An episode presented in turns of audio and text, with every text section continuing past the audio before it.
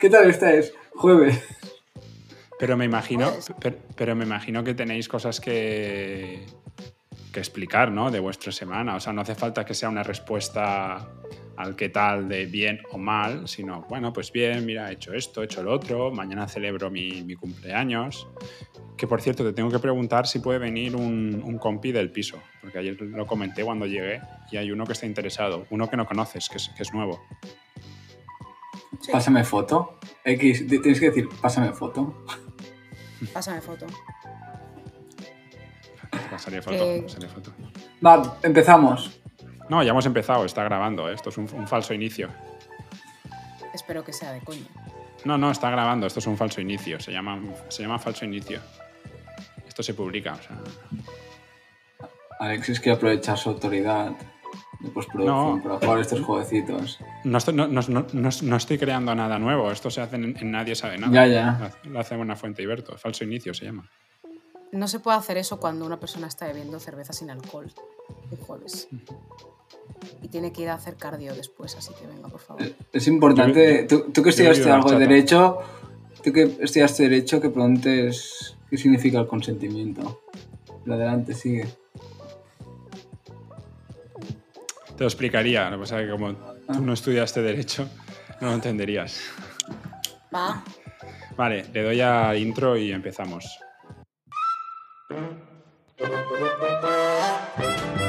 Bienvenidos a Rosewood Sociedad Limitada, donde los pervertidos se reúnen para hablar sobre cine. Cada semana, Eduard y Señorita X se sumergen en las historias más emocionantes del cine mientras intentan evitar la tentación de los spoilers. Presentado por Alexis Piquer y producido por Humanistas Sin Complejos. Rosewood Sociedad Limitada. Ni te cases ni te embarques.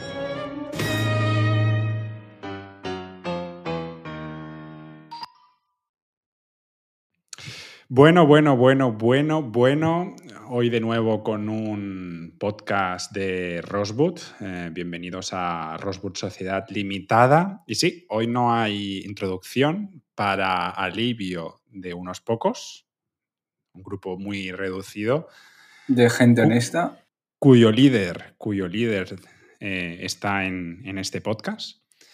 Y mm, por pena de muchos que, me llegan, me, me suelen llegar mensajes que mm, escuchan este podcast, sobre todo por la introducción. Que después, pues, como, como están ahí, ya, ya escuchan algo más. Pero que valoran mucho mi introducción y que estoy seguro que ahora lo estarán pasando mal. Pero mm, iba a hacer una introducción, que la dejo para la semana que viene, que hablaré de trenes. Y aquí en este podcast he hablado varias veces de, de trenes. Sí, sí, sí, tú, tú, sí, sí. Y yo te tengo en cuenta, aunque me critiques, no me animes, me desmotives, yo me acuerdo de lo que comentas e intento hacerte guiños en este, en este podcast.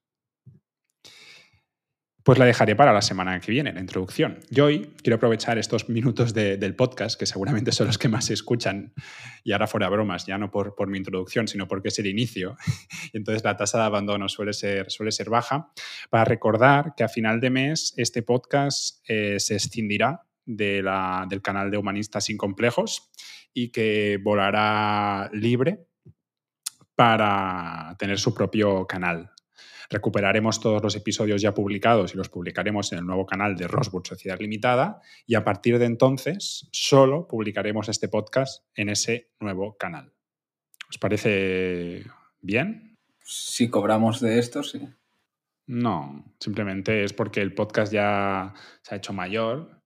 Empezamos bajo el, el paraguas eh, de humanistas sin complejos y, y el público demanda ya que vuele, que vuele por su cuenta. También Los será Patreon. más fácil.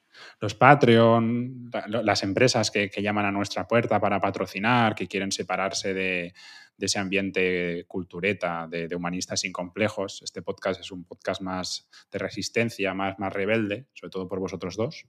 De trasnochados, eso- más bien. Por eso necesita tener su propio, su propio espacio.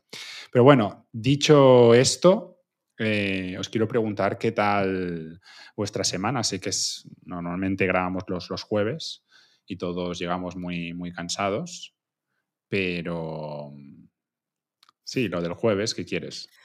¿Cómo quieres que estemos un jueves, Alexis? Pues de jueves. ¿De jueves? sí. Hay Pero que hay un estar de jueves. Sí, sí. El jueves es casi como el viernes, simplemente que al día siguiente trabajas. Es la diferencia. Entonces, te levantas con una fuerza sobrehumana el, el viernes por la mañana, pero el jueves estás cansadísimo. O sea, el es jueves día de normalmente siempre se está cansado. Sí, sí, sí, sí, es el peor día de la semana. Porque el viernes tienes fuerzas porque es viernes. Pero el jueves, una mierda el jueves. Pero el jueves es cuando se salía, ¿no? En, en la universidad. Eran los jueves. Ya, pero ahora estamos en, en- en la desdicha de la vida adulta.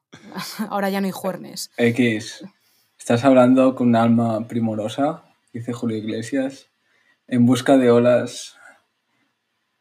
¿Qué decía Eli? No entiendo el concepto del jueves. Ah. Porque claro, tú no, tú no tendrías muchos juernes, ¿no, Alexis? No, sí, sí que los tenía. Sí, sí. Los Vale. tiene ahora. Tiene los, los, los luernes, los martes, todos los días de semana en busca de olas. Bueno, No, ya no, está, de la, la- la- maldición del jueves. Bueno, aparte de todo eso, es el día que han elegido en la Comunidad de Madrid para que los polluelos de secundaria y bachillerato retornen a las aulas.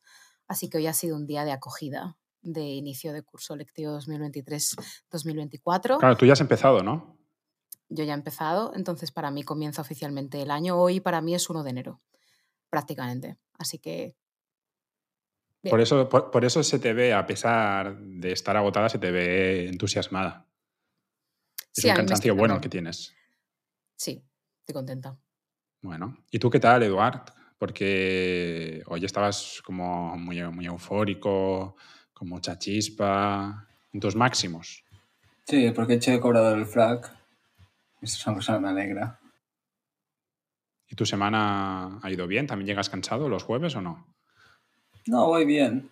Pude ver a, a Carlos del, del Sardá y por lo tanto estoy bien. Una buena Con el, semana. con, con el café disimulas un poco, ¿no? Todo ese cansancio acumulado, todo ese peso sobre tus hombros. La cocaína de los pobres. Sí, sí. Efectivamente. Es, es una droga, es una droga. Pero yo controlo. Sí, sí, eso es lo que te, lo que te piensas. Pues bueno, hecha esta introducción al podcast Anómala, eh, y os aseguro que la semana que viene volveré con, con mis introducciones. Eh, lo siento, eh, Eduard. Será de trenes, al menos, estarás contento. Si, si os parece bien, vamos a la, a la cartelera y comentamos lo, lo que hemos visto esta semana.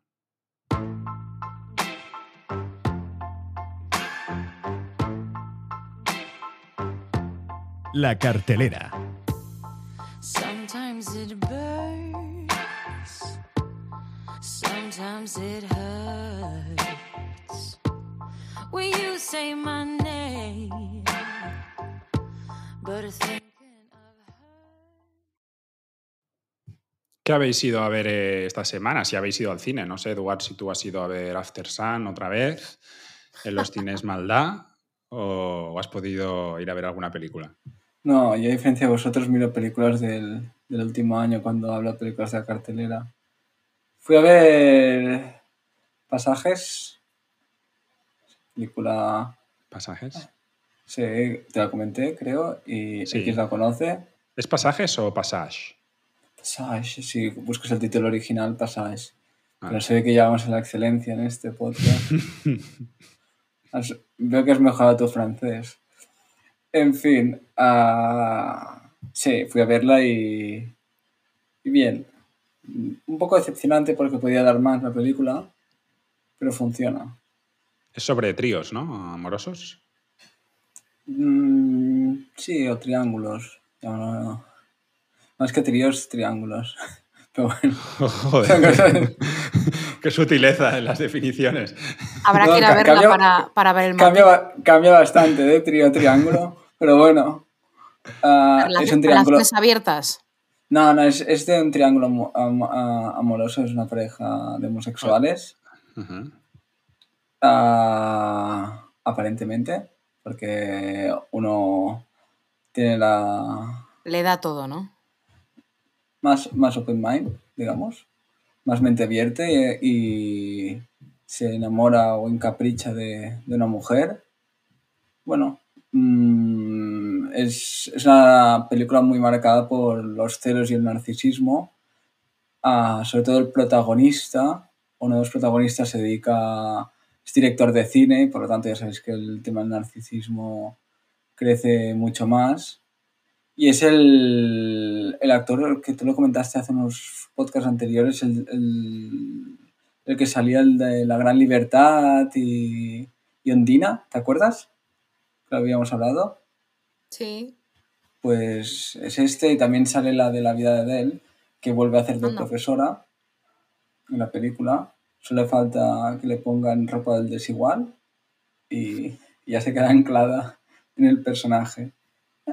Si, si, no veis, si no tenéis otra cosa mejor que hacer en la cartelera, se puede ver. Estaba muy floja. Yo, de hecho, eh, no sabía qué ver y, y os hice el final caso y, y definitivamente fui a ver la del regreso de las golondrinas, que ¿Qué tal? ¿Qué tal? pues me gustó bastante, la verdad. O sea, la música muy guay, muy sutil, la fotografía como así muy exquisita y me parece una película como mm, de mucho contraste, ¿no? Porque es como muy cruda por un lado, pero por otro lado es como que a pesar de la crudeza, ¿no? Como de lo malo, de lo árido. Luego está te- como la relación que, es, que, que surge entre ellos, ¿no? Entonces, Pero muy bonito el amor que surge, ¿no? Entre ellos, ¿no crees? sí, por, e- por eso digo que es como, o sea, A ratos. Meta siempre, claro, pero bueno, que metafóricamente parece como una especie de florecilla como naciendo en el desierto. Hay medio, so- eh, pues a ratos, ¿no? A ratos sobrevive, a ratos está a punto de morirse. No sé, me, me- me imaginaba todo el rato esa imagen según veía la película. Me gustó, me gustó. Me parece como muy, muy delicada la película, si hay que encontrar un adjetivo. Es delicada, sutil. Me pasó uno- algo curioso de, de unos personajes que al principio no deseaba ser, a unos personajes que al final envidiaba, por- porque tenían un amor muy envidiable, muy puro. ¿Y tú, Alexis? Eh, yo he ido a ver la película que comentó Eduard la semana pasada, que eso es Las chicas están bien. Y, ¿Y cómo estaba la chica, Alexis? Me, me ha, me ha gustado, me ha gustado. Para que voy a engañar. Eh, sí, no, no, no, no. A- aparte es... eh, hablan de temas, o sea, ha sido como tener ciertos déjà vus eh, en la película. Eh, pues son temas últimamente que incluso he comentado con, con Eduard. Entonces, me ha gustado. A ver, es una película sencilla, eh, tampoco ambiciona mucho más, pero está bien hecha. Estoy de acuerdo con Eduard, salvando todas las distancias del mundo, que sí que romenea un poco eh, en, ese, en, ese, en ese estilo. Es un, ensayo explicado, una historia muy, muy humilde, muy, muy pequeñita, de, cuatro o cinco chicas que, que se escapan a una casa rural para practicar una, una, una película y, y allí pues hablan de sus cosas y tratan temas eh, que a todos nos acontecen en, algún momento en, nuestra vida. Y es una película que, está, que está bien hecha, con, mucha, delicadez, mu- mucha delicadeza, mucho amor, mucho mimo, sin, sin grandes florituras y, y ellas lo hacen, lo hacen bien. Mm, Me ha gustado, muy emocionante en algún aspecto y, y sí, sí, sí, sí, la, la- he disfrutado. No, no creo que sea una gran, gran película, pero, pero está bien. Se pasa un rato, es una película corta. Y, y sí, es de estas películas que, me, que tiene cosas de las que me suelen, de las que me suelen gustar. Es una película que podía aspirar a más. Te das con esa sensación que podía sacar algo más. Está muy bien, ¿eh? Pero tengo la sensación que podía haber sacado un, un poquito más. Pero es que yo creo que no, o sea, no, no, no quiere sacar nada más, ¿no? O sea, no pretende. Yo no, que, que poder sacar más y dar ese resultado, mm, yo firmaría, ¿eh? Y más siendo una ópera prima. A mí me ha gustado y... ¿Era un ¿Y poco hace- Alexis o no?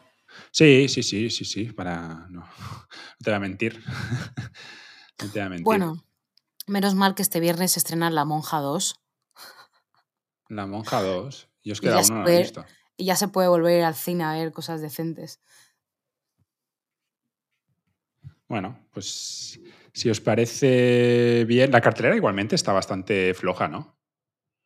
Últimamente. Ahora No, sí que van a en- llegar en- algunas películas. En verano suele haber cartelera más floja y simplemente a estos últimos años, que creo que lo comentamos, aprovechan el verano para sacar un par de grandes películas para hacer taquillazo, como fue el caso, en este caso fue Meyer y la de Barbie. Pero generalmente... ¿eh? Se Oscar se dedica- Mayer, Oscar Mayer. se dedicaba a los Frankfurts.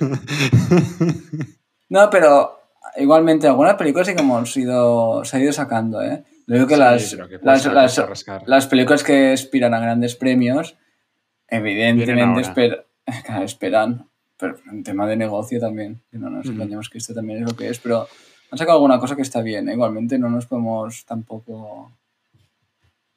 Había Genial. muchos peores. Cerramos la cartelera y vamos a la sección La película.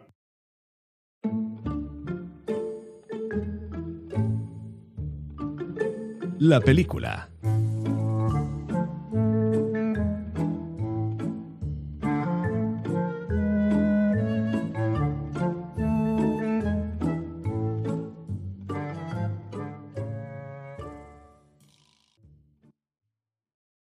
Bueno, pues la película mm, hoy me corresponde esta sección y como en el último podcast Eduard nos habló, si no recuerdo mal, de Breve Encuentro, que es una película bastante antigua, ¿no?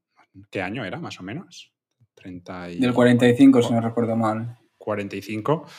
Y no sé si, te- si, si- si recuerdas X, pero Eduard dijo que, que, bueno, que hay muy pocas películas románticas de amor. Eduard hizo una proclama aquí que todo lo que no sea breve encuentro hay, y poco más, eh, pues eh, te tienes que ir ya a películas de, de Will Smith, no sé qué dijo, Titanic y así, películas muy, muy pastelosas.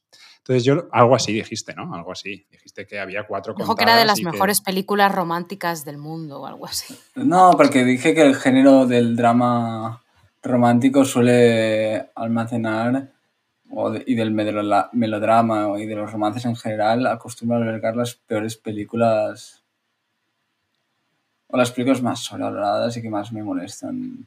Eso di- dijiste. Y entonces, repasando un poco lo que podía comentar hoy en el podcast, llegué a una película bastante reciente, que es del 2019, y que en su día fui a, a ver al cine, al, al Renoir Florida Blanca, si no recuerdo mal. No recuerdo si fui con alguien o no. Eso es una duda que, que tenía. Pero que es una película romántica y que creo que es una película que os gusta. Sobre todo, Duarte, a ti creo que X la has visto, pero que te gusta menos, que es la película Cold War. Sí, a mí me gustó, pero no es verdad que no me entusiasmó. O sea, es, es buena película, pero no, no me entusiasmó. Bueno, es una película de, de amor, sin lugar a dudas. De, podríamos decir que es una película de amor sin, sin fronteras y eh, donde se desarrolla un, un romance entre dos personas, dos protagonistas, que se enamoran prácticamente al principio de la película y que siguen enamorándose durante toda la, la película y que no solo se seducen entre ellos, sino que creo, porque la, he- vuelto a ver eh, para comentarla en este podcast, es una película que creo que también seduce a, la persona que, lo ve. Y ellos, como protagonistas, creo que son muy seductores entre ellos y con, y, con, y con nosotros. La película se llama Cold War, entonces eh, tiene, yo creo que en su justa medida eh, un poco de, de trasfondo y de peso político. Yo destacaría, habiéndola vuelto a ver, la fotografía. Tiene imágenes en, en blanco y negro espectaculares. Sí, la fotografía es muy buena. la fotografía es increíble. El, el- el blanco y negro que, que utiliza, la iluminación, el encuadre, los El, planos. el- el tío repite mucho en ese sentido como hizo con la película de Ida, Sí, que, que es la mejor película que sacó ese año, que fue una, Hay que Ganó no sé el Oscar a Sí, fue- película- y fue la mejor película del año, que X no sé por qué tampoco le entusiasmó, es una cosa que Tampoco. me molestó. Tampoco, es una cosa, pero, pero es una mala, cosas que, enfados que yo acepto y, y se dan, pero fue una Que yo maravilla de acepto, película. X, ¿eh? Que yo acepto. No, no, no, porque lo hace con director de fotografía que, que también es polaco y, y se sacó esa maravilla de chistera y en esa repite con el mismo director de fotografía Y la saca una película es muy guapa. preciosa. Y saca una película que es muy bonita, muy bonita. Tiene un punto Ya. tóxica y todo. Ha- Hace, hace ida, creo que es en el 2015 o algo así, si no recuerdo mal, y después... 14. eh, 14. Y varios años después, en el 19, saca, saca Cold War un poco a nivel de, de fotografía de imagen se, se parecen, se parecen mucho. También todos los, los escenarios que, que utiliza, tanto interiores como, como exteriores, también tienen, tienen muchas similitudes. Es una película corta, son 89 minutos y eh, la película empieza, nos sitúa en el, en el 49, en Polonia. El, el director es, es Paliwo- Paliwoski, Palikowski, si pronuncio bien, Paweł Palikowski. Y Luego de- va, va dando lecciones de cómo pronuncio yo películas cuando las traduzco. bueno, al final el polaco tampoco es mi, mi fuerte. Bueno, la película eso. Pensaba que habías nacido en Cataluña. Sí. he nacido, he nacido. La película empieza en el 49 con Víctor, que es un, un músico eh, que recorre los campos de Polonia recopilando música folclórica y eh, crea junto con otras personas un conjunto de, de danza y música folclórica que he podido averiguar que ese, ese conjunto se basa en un grupo polaco real de, de- de música. O sea, que está inspirado en, en- en algo, en algo real. Ay, no Y sabía. sí, sí, sí. Y, y bueno, lo que hacen es pues cantar eh, canciones, sobre todo muy folclóricas, y, y ellos le llaman en la película música nacida en, en los campos. Eh, es una película que tiene un, un punto de, nostalgia y de, patriotismo importante. Entonces, eh, la película cambia cuando eh, Víctor, este profesor, eh, encuentra a Azula, que es la, chica protagonista, que es un- una cantante con una voz muy dramática, guapísima, unos labios eh, carnosos a lo, Scarlett Johansson y con una ambición que creo que está bastante alimentada por, por la desesperación que tiene en, su vida. Entonces, ella y, Víctor eh, son los, los- los protagonistas de, de la película, son los, que, son los que la llenan. Y a partir de ahí se empieza a escribir una historia de, pasión entre, entre, entre ellos. El trasfondo político es importante porque mm, empieza como un homenaje a lo que es la cultura de la República Popular de Polonia, pero eso no dura demasiado en la película. Porque hay un emisorio del, del- gobierno que fuerza a ese grupo musical y de danza a adoptar el, realismo socialista de, estilo soviético. Y el grupo se ve abocado pues, a, a cantar canciones eh, de, con un trasfondo muy, muy político y sobre todo canciones de, con mucha propaganda para resaltar temas pues, como la reforma agraria, la, la- paz mundial, las amenazas contra, contra la Unión Soviética. Y eso hace que la relación entre Víctor y, y Zula se, se desgaste lentamente y ahí empieza de nuevo otra película. Porque mm, se separan, se van a, a otros países y esto me recordó un, poco a lo que comentábamos la semana con Breve Encuentro también, que, que en cierta manera es un amor a distancia y que, y que aunque las, las- las dos personas pues, no puedan estar juntas, eh, pero en ningún momento se dejan de, de querer. En esta película pasa un poco lo, lo mismo. Él se va, a, Víctor se va a París, donde toca el, el piano en un, en un club de jazz. Eh, por cierto, eh, el, jazz eh, es un mensaje también porque el jazz está considerado como algo burgués, decadente, en, los círculos soviéticos. Entonces era un estilo musical que se tenía que, practicar en la clandestinidad. Y allí Víctor pues abraza un poco la, la- la- bohemia parisina, viviendo en un, ático, eh, tocando em, música en, ese- en esos clubs, leyendo. Y aquí Víctor eh, está con una, con, una, con una chica y hay una escena que me, que me gusta mucho cuando ellos se reencuentran por primera vez desde que se separan. Él la espera en, un bar de noche mientras apura el, el último cigarro y cuando ya ha perdido toda esperanza de que ella aparezca, le, la ve entrar por la, por la puerta del, del bar.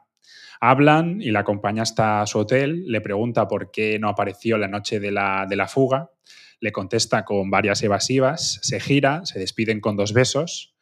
Ella es la que pone el, freno, él, quiere más, eh, su mirada le, delata. Ella se aleja, pero da media vuelta y corre hacia él, se besan tres segundos hasta que ella le suelta y se marcha.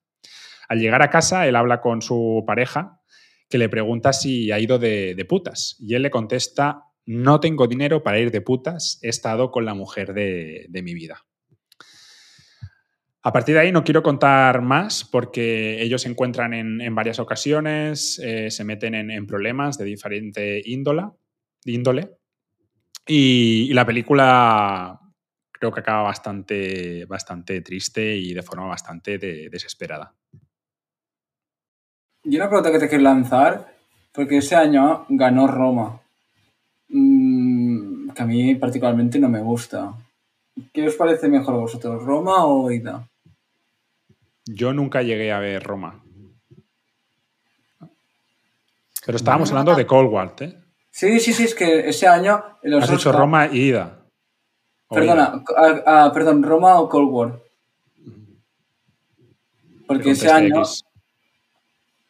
Esto A mí Roma Oscar y- A mí Roma tampoco me gustó mucho nunca, ¿eh? O sea, Y Roma no sé por qué no me, no me acaba de gustar. A mí me gustó mucho esta. De hecho, salen los tres mismos protagonistas que Ida. Y él, además, pregunto a Alexis, que tú la tienes más fresca. Él es muy sexy en la película el protagonista. Los dos, sí, es lo que decía, son, son muy Sí. seductores. Entre ellos, porque las imágenes de seducción son bestiales, y después a, a ti también te seducen. sí. Una gran película. Y es un amor con muchos sacrificios por parte de, de los dos, porque nunca dejan de quererse y sin embargo permanecen alejados y con otras personas por distintas circunstancias y por esos sacrificios que comento en, en innumerables ocasiones. Pero siempre se vuelven a, a encontrar hasta, hasta el final. Gran drama romántico escogido, Alexis. Pues esta es la, la película, está en filming, eh, por supuesto. Y, y nada, era un poco reivindicar que, que, bueno, que todavía pues, se siguen haciendo dramas románticos que, que están bien. Y sobre todo destacar la, la fotografía, me parece, me parece espectacular. Si os parece bien, vamos a la siguiente sección, la oposición. ¿Estáis listos? Deseosos. La oposición.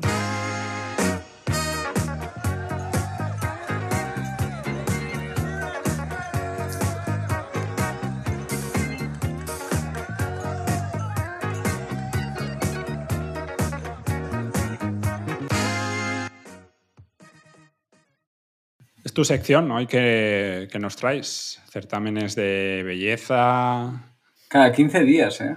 Cada 15 días, sí, sí. La, la sección más, más valorada Sí, cada 15 días, cosa curiosa. Hoy seguro que hablamos de corbatas. de Podríamos hacer un especial, ¿no? De esta sección X. Podríamos hacer, podríamos cortarla y publicarla por separado para, para que la gente que solo escucha esta sección pueda degustarla tantas veces como quiera. Podrías valorar entonces la introducción, si vale o no. Sí, no la introducción, sí. sí. En fin. Bueno, ¿qué nos traes ah, hoy? Ya, como os comenté, en pasado, ah, traigo un poco el arquetipo, perdón, el, el antagonista de, de la Femme Fatal, el anti-Femme Fatal de esta semana. A- Hacer un poco posición a X. ¿Eso existe? Me lo he inventado. Veremos Vale. a ver su experimento. Yo sinceramente creo que lo está improvisando. Vale, Ha vale, ¿con qué puedo tocar hoy las narices en el podcast? Pues Podría ser, podría ser, no voy a negar, porque os haré un pequeño jueguecito al final, pero así en resumidas cuentas, X con de 3 a 5 características que me podrías decir de la, de la Femme Fatal. Porque ¿Cómo nunca es? hemos hablado en este podcast de, de las Pero- características de la Femme Fatal. Para hacérselo fácil después a ella, Vale, así vale, no vale. hablará de, de la Femme Fatal. Que es Vale, seductora, que es manipuladora, que es inteligente, que suele utilizar, suele utilizar su físico, cualquier cosa de su físico, obviamente para, para manipular.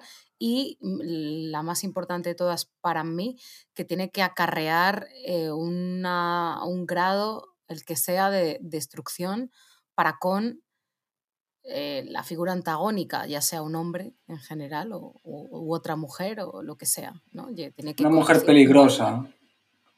Peligrosa también. a veces pa- también para sí misma, como por ejemplo Hilda. Sí. Una pregunta que te quería decir, ¿todas son sexualmente liberadas o no?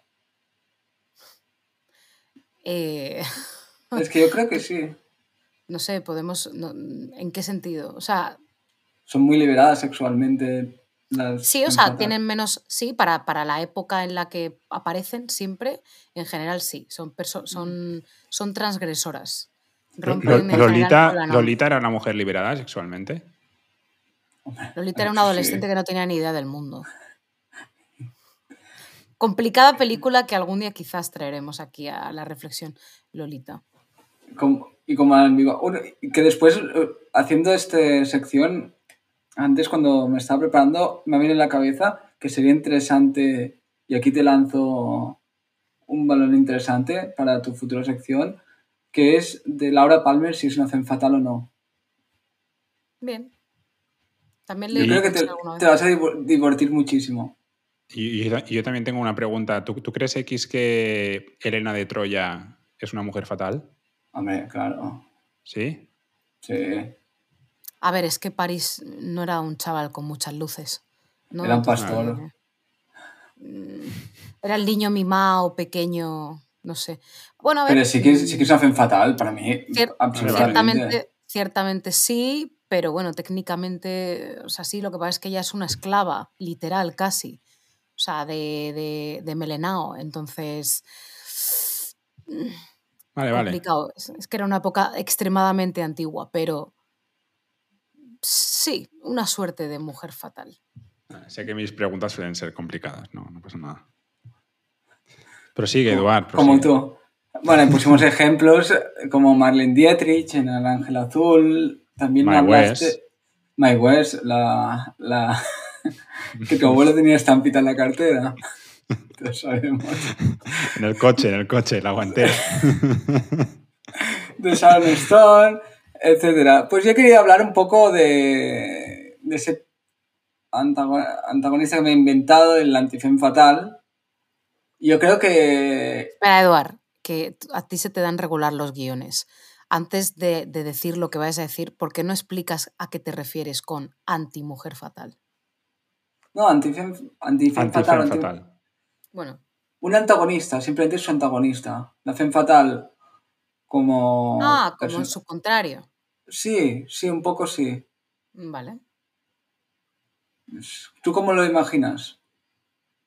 Es que todavía no sé muy bien, por eso quiero que te expliques, no sé si para que también nuestros oyentes entiendan a qué te refieres. Bueno, yo simplemente más. buscaba el antagonista de, de Femme Fatal.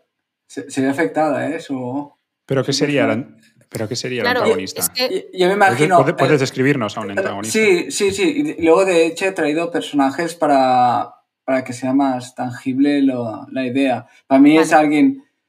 Suele ser, para mí, antagonista de Femme Fatal es alguien que es muy inmune al encanto. Personajes inmunes al encanto. Astutos e inteligentes también. Estamos hablando de hombres todo el rato. O mujeres también podría ser. entonces traes Principal- al, vacu- al principalmente de la mujer principal sí su antagonista estaría vacunado de alguna manera tiene su agenda propia porque no tiene sus propios planes y metas por lo tanto y esto va un poco por lo que decías tú de manipuladora que es la Femme fatal y él va por otra por otra autopista con capacidad de adaptación con control emocional una cosa que, que coincido bastante es que es moralmente ambiguo. Porque esta brújula moral poco clara le permite desafiar un poco la fe fatal. Suele ser, en la mayoría de los casos de los que he imaginado, suelen ser detectives de dudosa reputación, aunque no todos, no son todos ellos. Yo me he imaginado un poco a los personajes interpretados por, por Humphrey Bogart, un poco el del halcón mal- el Sam del halcón maltés, el Philip Marlowe de, del sueño eterno. También un poco a Rick de Casablanca. Aquí quizás se me va un poco de la cabeza X y aquí vas a decirme, ojo, Sherlock, Sherlock. su abuela inteligente y... Entiendo, casi- entiendo lo que dices, ¿eh? Sí, tiene este interés de asunto, con el interés de asuntos románticos, es inmune al encanto de cualquier femme fatal, yo creo. Sí, mm, sí, también te- debe tener un toque, o sea, asexual. Y- un poco, ¿no? Bueno, pues pongamos Claro, un personaje sexual. Ponemos un personaje sexual, Gordon Gecko. Sí, Gordon Gecko para mí es... ¿Es inmune? Sí, sí, sí, no se deja controlar por una mujer. No se deja... eh, Él, él, de hecho es el manipulador en su beneficio y, y se puede enfrentar a cualquier seducción o encanto. ¿Y el del lobo de Wall Street? ¿Os parece...? Este lo traía hoy para preguntaros. Es- te has avanzado porque es el primero que os quería preguntar. Porque para mí, a pesar de que se, a pesar de que se siente fascinado por, ah, creo que se llama la protagonista Dorothy en la película, mantiene la compostura y no se deja manipular totalmente, completamente por ella. Pero vosotros diríais que... que es... antifem fatal o no? Ver, Es el primer es personaje que a mí me ha surgido duda, ¿eh? Porque mientras los, los iba haciendo... Ya. Es que en esa película, como está centrada en otra temática, que no es la, la romántica, realmente. Claro. Pero hacen fatal, no Pero- siempre están películas románticas, ¿eh? Ya, pero, pero quiero decir, tampoco los personajes protago- o sea, femeninos tienen especial protagonismo en esa película. No es de lo que habla. Entonces, cuando Margot Robbie, que sería una especie de mujer fatal, ¿no? Porque al final mm, le virla el marido a, la otra y yo qué sé. Y sí que no, que es como el pibón, la mujer pibón, con. Pero yo creo que es de estas mujeres pibones que están contentas con ser florero, en cierto modo, ¿no? O sea, saben su papel, saben lo que quieren, pegar el braguetazo y ya está. Entonces es como comedida. Entonces, en ese caso, sí podría ser inmune a la mujer fatal porque el personaje femenino con el que, al, nivel en el que está, no ejerce ese poder. ¿Me explico? Sí, Yo, tengo pues- yo tengo una duda en esto. O sea, al final, para ser inmune a la mujer fatal es necesario. O sea, no es que te. No es, no es que puedas. No, no es que no te gusten las, las mujeres, como en el protagonista del, del Lobo de Wall Street, sino. eh, ¿No creéis que es que hay algo en, en- en tu vida que deseas mucho más y por lo tanto eh, acabas siendo inmune a, a los encantos de, de una mujer? En el sentido de puedes desear, ¿no? Ese protagonista la desea, desea a Margot Robbie, pero, hay- pero su, ambición va mucho más allá, ¿sabes? Que, que tener esa mujer florero que Pero sobre, to- sobre todo para mí, lo que tiene el anti-Femme Fatal es que es inmune al encanto, él lo controla ese encanto. La Femme Fatal te hace perder la cabeza. El anti-Femme Sa- Fatal... Salvo, salvo si tienes muy claro tus cosas, o tus, tus, tus ideas o tus, o tus objetivos. Como Gordon Gejo, por ejemplo. El, el, el del halcón maltés tenía muy claras sus ideas. No. O el del sueño eterno tiene su nombre de Morgan Flexible, que tampoco tiene muy claro el, el qué. De hecho, juega con la línea roja, ¿eh? De... Pero hasta cierto punto algunos personajes tienen un, un, un tic psicópata, ¿no? Mm, No. Bueno, para mí el del sueño eterno no es un psicópata, todo lo contrario. Te, te preguntaré uno ahora que me has dicho psicópata, mm, que yo lo veo bastante. Tommy Soprano. ¿Tú qué dirías, Alexis? Hmm. Es que es difícil contestar esta... Para mí sí, ¿eh? Tommy Soprano. ¿Es Porque- fatal para ti? Sí, sí. La Yo creo hace... Yo creo que también. Porque no hay nada, no, hay, no hay ninguna mujer que le pueda pervertir. Hay un momento que pierde la cabeza en la tercera temporada, ¿crees? Con la chica esa que tiene el barco. que Es cuando rompe con, con su mujer. Pero Tommy Soprano para mí sí. Uno que me ha surgido mucha duda, y este sí que no tengo ni idea de decir si sí o si no, es Don Draper, de Mad Men. Ya Donald Draper de Mad Men. Muy buena. Muy buena. Yo diría que todos estos pueden sucumbir en ciertos momentos. Para mí Don Draper que De cabeza en periodos. ciertos momentos, ¿eh? Pero son ciertos momentos muy acotados en el, en el tiempo. No, pie- pie- pierde, pierde su familia, se juega lo que más adora de su mundo, que es su trabajo. Al final se acaba recompo- recomponiendo. Pero por Sí. culpa de las mujeres acaba perdiendo todo lo que ama. Pero no Incluso lo que más ama que es su trabajo. No. que Donald Draper no destroza su vida. Hostia. Un tío sano. Yo, yo creo que sí, que se la destroza mucho. Destroza su matrimonio, de- pierde su trabajo. O sea, en general, de André es. Para mí no lo sería, por ejemplo. Ujú. Ahora os voy a traer Pero en, cier- en ciertos momentos sí que lo es. O sea, sí que se sobrepone. en ciertos momentos. Hombre, por aquí, por aquí es donde me ha surgido la duda. Porque hay momentos que tengas. es, es muy complejo. Es muy complejo. Hay momentos que parece que sea un antifem fatal, pero hay momentos que, que parece sucumbido. Que la fem fatal consigue... su- Parece un reto para las gran fem fatal. Es que Donald Draper a veces es muy mujer fatal, él mismo, ¿no? Eh. Como que Ahora- encandila, le gusta encandilar, las usa simplemente como por, por, por Estoy de acuerdo. su ego, ¿no? Por, es como Va, esa o- o- cosa... os traigo, mujer fatal. o- o- os traigo uno que para mí me ha sido El último. el más, el más complicado. Una mujer. Y el, y la fem fatal es un hombre, que es a Clarice de Los Silencios de los Corderos. La protagonista de los... Es antifem... Porque para mí es una fem fatal, Aníbal Lecter. Tiene rasgos de fem fatal. Clarice, ¿vosotros lo veis el, el antifem fatal o no? Ya estamos como con el western, ¿eh? Aquí todo puede ser western y aquí todo, Es todo que puede yo creo que ser se te, fatal. se te está, claro, se te está yendo un poco, estás mezclando cosas. eh, ella es un. Es, es Es que, es, que, es que increíble. o sea, es un caníbal y una se os pone un poco de reto no aguantáis, ¿eh? Por lo que veo. es increíble. Dejaros llevar.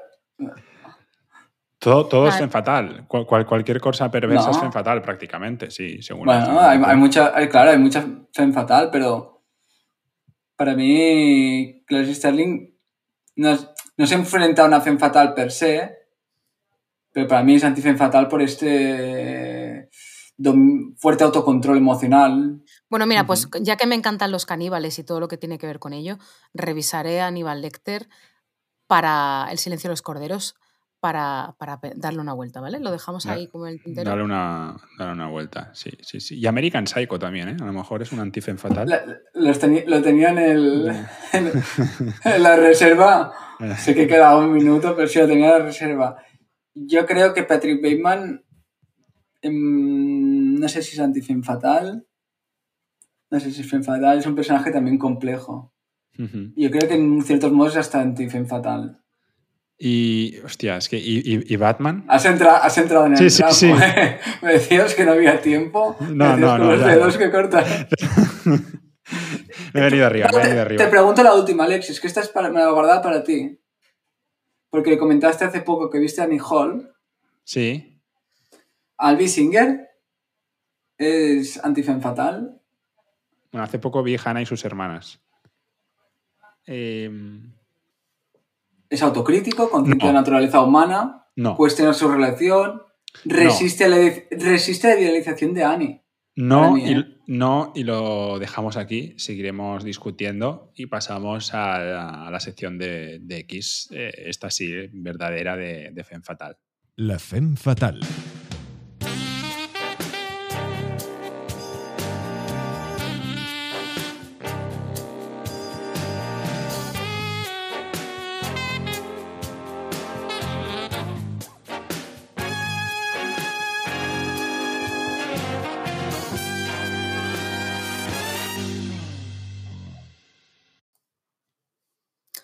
Bueno, pues hablando, y esto, aunque lo parezca que nos va a quedar estupendo, no, no estaba para nada programado porque Eduard a veces le gusta darnos sorpresas y, y no, no nos cuenta de qué va a hablar en las secciones, así es todo más emocionante.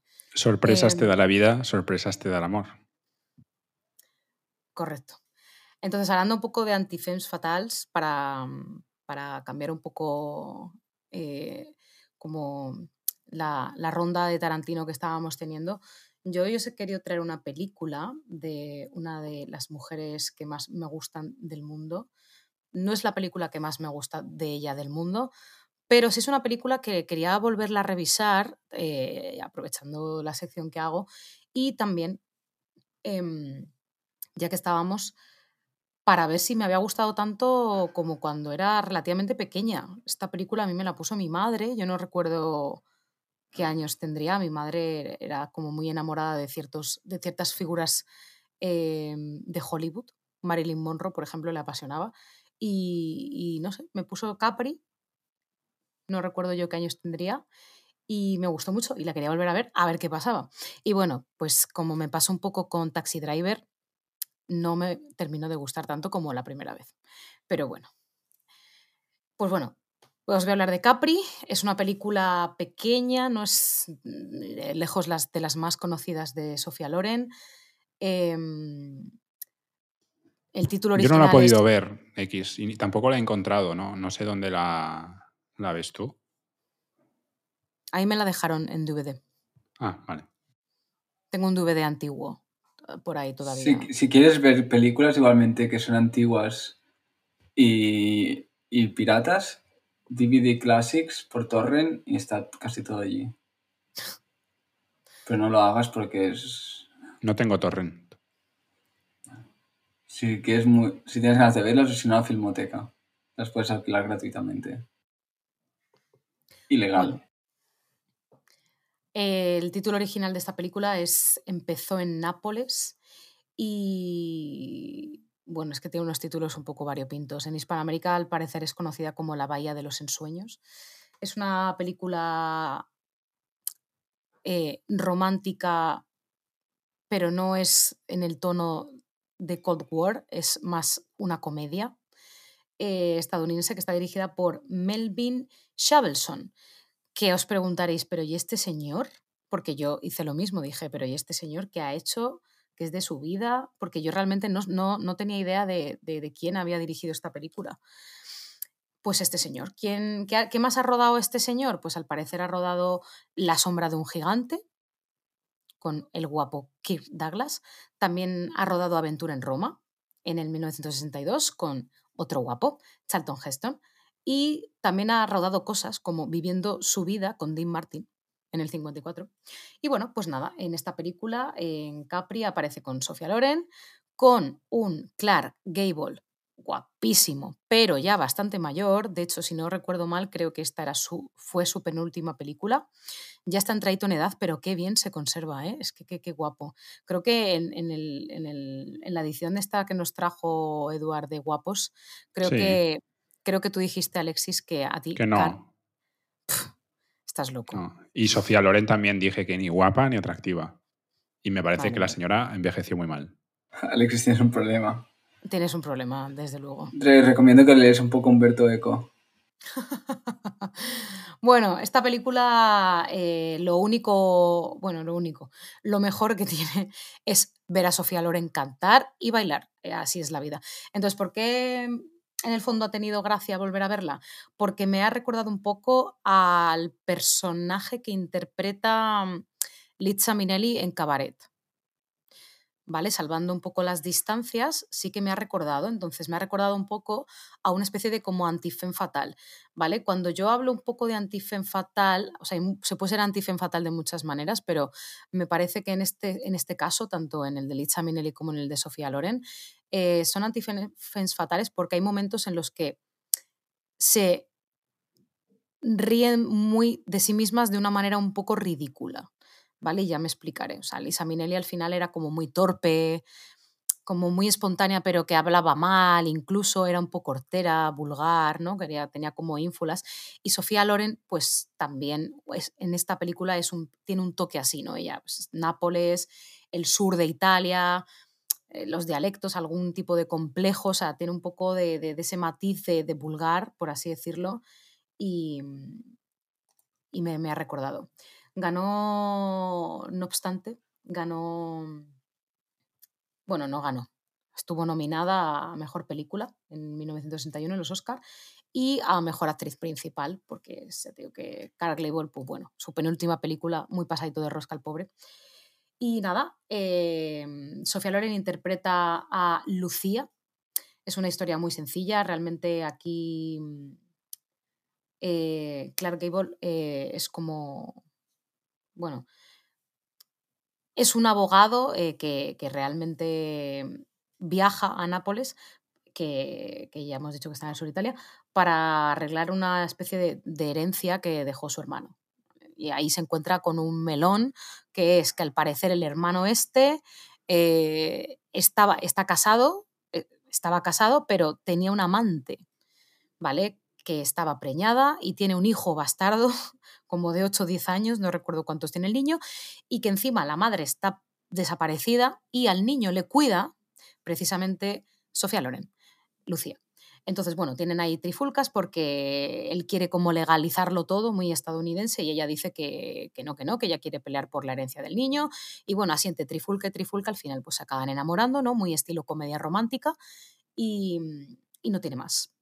¿Vale? Entonces, eh, tiene dos momentos eh, especialmente icónicos, sobre todo uno, que a lo mejor, aunque no hayáis visto, visto Capri, si lo ponéis, si buscáis el vídeo en YouTube, lo vais a, lo vais a encontrar y os seguro que os suena, os tiene que sonar esa escena. eh, cuando Sofía Loren, que es, por otro lado que no lo he dicho, es una, es una camarera, eh, una camarera, es como una chica que canta como en una especie de club de, de- copas barato. ¿vale? No, no llega a ser un cabaret, pero bueno, hay espectáculo.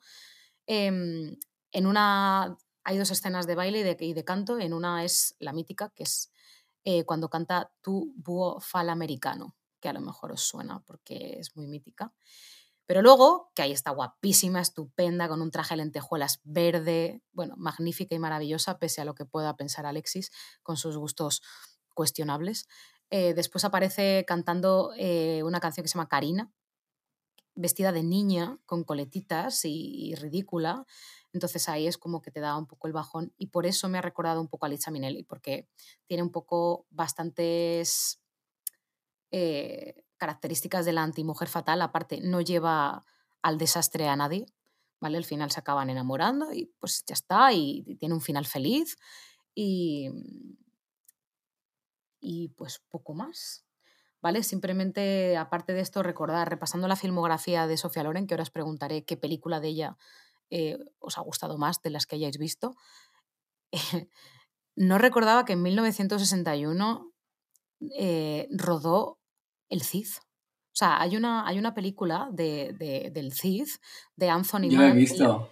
en la que sale Charlton Heston como el Cid y ella como Jimena, que es espectacular. O sea, no recordaba esa película y cuando me, he pu- me he metido a ver con la filmografía, eh, me ha hecho muchísima gracia. O sea, la, la quiero volver a ver, a ver si vale la pena, porque es complicado encontrar películas basadas como en, en novelas españolas de cierta, de, de cierta época que valgan la pena. Entonces, la volveré a ver. No vale ¿eh? mucho. En general. Sí, no vale mucho la pena. ¿La habéis visto? Pero por, qué frikis Sí. sois. Y de hecho sí. tú la has visto X también. Sí, sí, pero que no la recuerdo. Seguramente entonces debe ser muy mala, porque no la recuerdo para nada. Yo la recuerdo y me decepcionó. Porque al final estamos hablando del Cid. Ya. Bueno, pues eso es todo. Entonces, de cara un poco a... mm, Quiero seguir con Sofía Loren porque este Sofía Loren no me ha terminado de... ¿Vale? Me ha dejado ahí un gusto agridulce. Entonces, revisando su filmografía, tengo varias candidaturas a la próxima, a la próxima Femme Fatal de Sofía, pero me gustaría que me dijerais vosotros, no sé, si hay alguna película de ella que os interese en, en particular. Yo, yo he estado repasando. Yo he estado repasando X. eh, y solo he visto tres películas suyas. Una, El Cid. La otra, La caída del Imperio Romano. Y Quo Vadis. Son las tres películas que, que he visto donde, donde aparece ella. No, no he visto ninguna más. Que yo recuerde em, que tenga registradas. A lo mejor me pierdo alguna. A mí en la cabeza me viene una de las excepciones peores de, de la historia, que es a la condesa de, de Hong Kong, hecha por Sofía. Loren, sí, de Chaplin, que sale Marlon Brandon y sale Sofía Loren, es decir, unos mejores directores con unos mejores actores de la historia y saca eso. Fue como un... A mí tampoco me gustó, ¿eh? O sea, no, no, no la contemplaba, esa no la contemplo. Es una decepción muy grande porque salen ellos dos, ¿sabes? Bueno, y el director, en fin, que. que es lo que me ha venido a la cabeza, ¿eh? Bueno, yo tengo varias, obviamente. La de dos mujeres también. Sí. Esa es un peliculón, pero ahí no hace de mujer fatal. Entonces, no, no, no para No. mi sección no interesa. Pero es. Se, se la produce su marido. Veo que hay una película que sale ella y que está muy bien valorada, que es una jornada particular. Y no sé, creo que ninguno de los, de los tres la hemos visto, pero tiene muy buena, muy buena crítica. Y ella es protagonista. Está en Vale. filming. Digo, para tenerla en cuenta. Vale. Yo estaba pensando también matrimonio a la italiana, algo así un poco, pero vale, sí, me la echaré un vistacillo. Bien, eh, cerramos la sección de la Femme Fatal y vamos a la última sección de este podcast, el Cultureta. El Cultureta.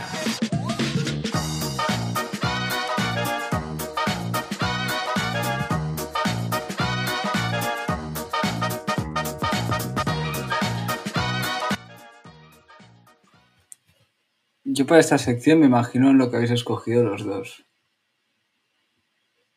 Bueno, no, no creo que la mía la aciertes, la verdad. De hecho, si la aciertas, te invito a cenar la próxima vez que nos veamos. Entonces es imposible que acierte. Se ha parecido esto. Es que, es que pensaba que habías dudado entre Nebraska y una historia verdadera. Pues son dos películas Ya, que habló de una historia verdadera. Espero una otra vez. verdadera. Pero una cosa no quita la otra. Y pensé, bah, será entre Pensé, Nebraska. pe- ¿no? Pe- Pensé, pensé en una historia verdadera, pero... ¿Y pensaste en Nebraska quizás también? Que también No, pensé, pensé en Lucky, que también hablé en este De- podcast. Pensé en Gran Torino también pensé, en la, es la tercera opción que tenía, pero no, veo que No, no es ninguna de estas, no es ninguna de estas. pues que he Bueno. decepcionado conmigo mismo. Pues te voy a decir las mías a ver si es- alguna es de las que tú pensabas que iba a decir. La, Yo traigo dos. la juventud, Mm, no. La gran belleza. sé que por los, Porque, tí- por los tíos irán por allí. X. pero porque, ¿por qué? ¿Por qué, por qué la gran ¿Es una belleza? película de la vejez, creéis? Sí. Porque pe- pensándolo mucho, La Juventud, que también es una película sobre la vejez, es alegre. A mí, en el fondo, aunque me, da- me transmite al final como alegría, como paz. Sin embargo, la gran belleza, no. Sobre todo por el final. Es como muy brusco, como muy... Todavía no está en paz con ese estado, ¿sabes? Es una película como de transición de una persona que todavía no se ubica muy bien en la edad que tiene, está como, ¿no? Está un poco perdido en, en- en muchas cosas. Entonces, realmente, mm, es, o sea, es- te da, me da como, ¿no? Me, me- me da como angustia. Bueno, y porque es, es que es un peliculón. Y luego otra en la que pensé que, bueno, pues esta no hay que presentarla, espero, es Fresas Salvajes. De, La tenía aquí abierta como otra opción que hubieras escogido. Porque es maravillosa y aparte de que es, junta además lo del road movie y todo, y todo eh, es espectacular. Y el profesor Borges, Brog, bueno, que es, es una es súper tierno. O sea, la tengo que volver a ver. Me apetece, me apetece un montón volver a verla de, de repente. Yo, yo pensaba que sería o de estas dos. Y si no, aunque le habías hablado de ella, el crepúsculo de los dioses. Claro, intento, ya habías hablado de En, en esta sección intento no repetir cosas ni hablar de películas de las que ya he hablado, aunque alguna vez caerá, pero intento no, no repetir cosas. Yo, obviamente, como era muy previsible, he traído Moore. Joder, Eduard, aquí todos haciendo Me un esfuerzo. mucho. Sí, sí, me, me gusta muchísimo. No, ya, ya, sí, sí, sí, sí, es un película. Dudé entre esta, mm, que fue, de que fue Baby Jane también, la pensé. Yo también. Traía el riesgo que se podía solapar. Incluso eh, pensé en hacer un poco de país y coger arrugas, pero al final me decidí por Amor, que es la, una película romántica, preciosa y que toca la vejez. Es extraordinaria, extraordinaria. Además de Hanek. Yo creo que os, por lo que veo os voy a, a sorprender un, un poco, porque la película que traigo es una película que había pensado en alguna que había dicho Eduard, lo, lo voy a reconocer, pero es una película que vi hace relativamente poco, ahora hace dos meses o así, que es Dublineses, Los Muertos, de John Huston. Ah, Es una película de las mejores películas británicas y es una adaptación de un de James, de James Joyce. Y es una película que me gustó mucho. De James Joyce, sí.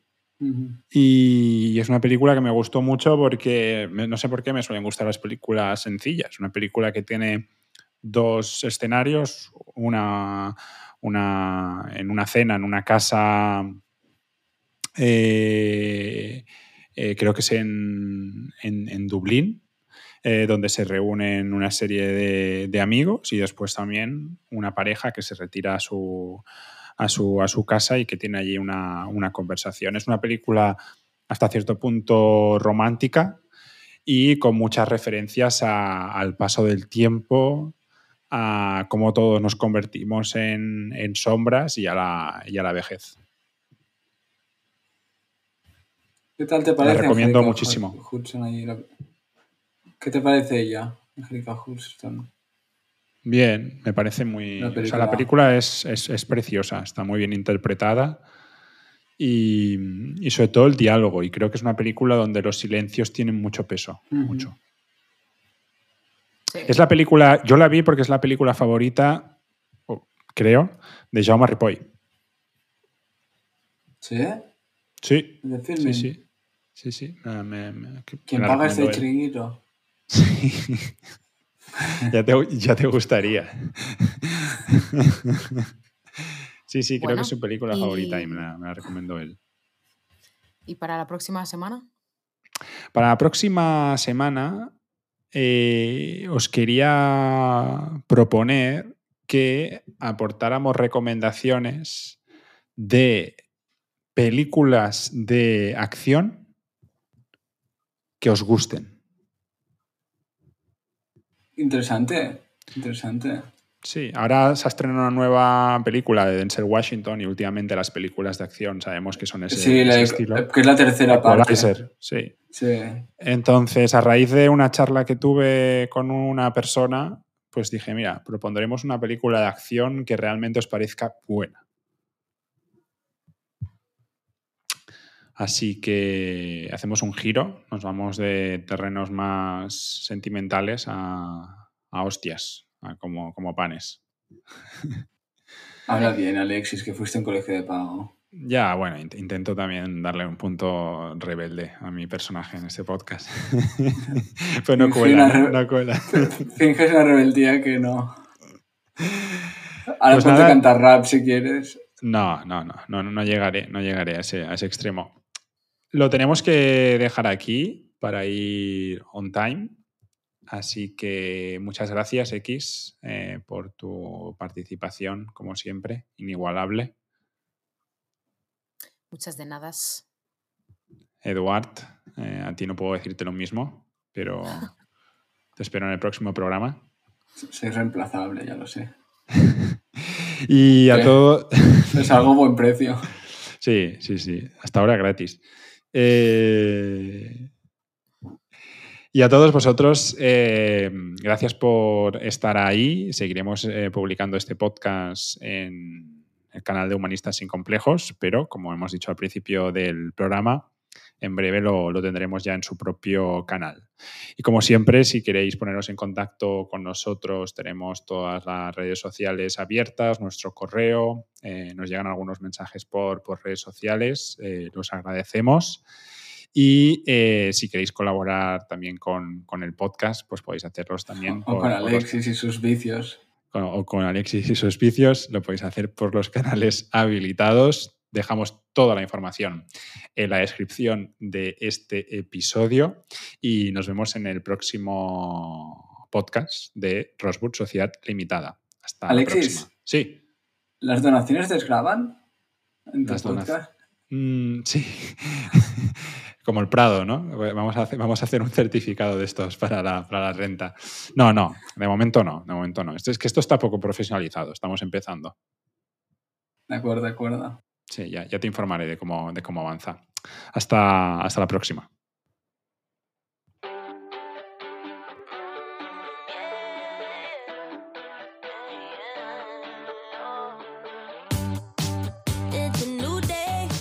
Rosewood Sociedad Limitada, un podcast de cine sobre cine.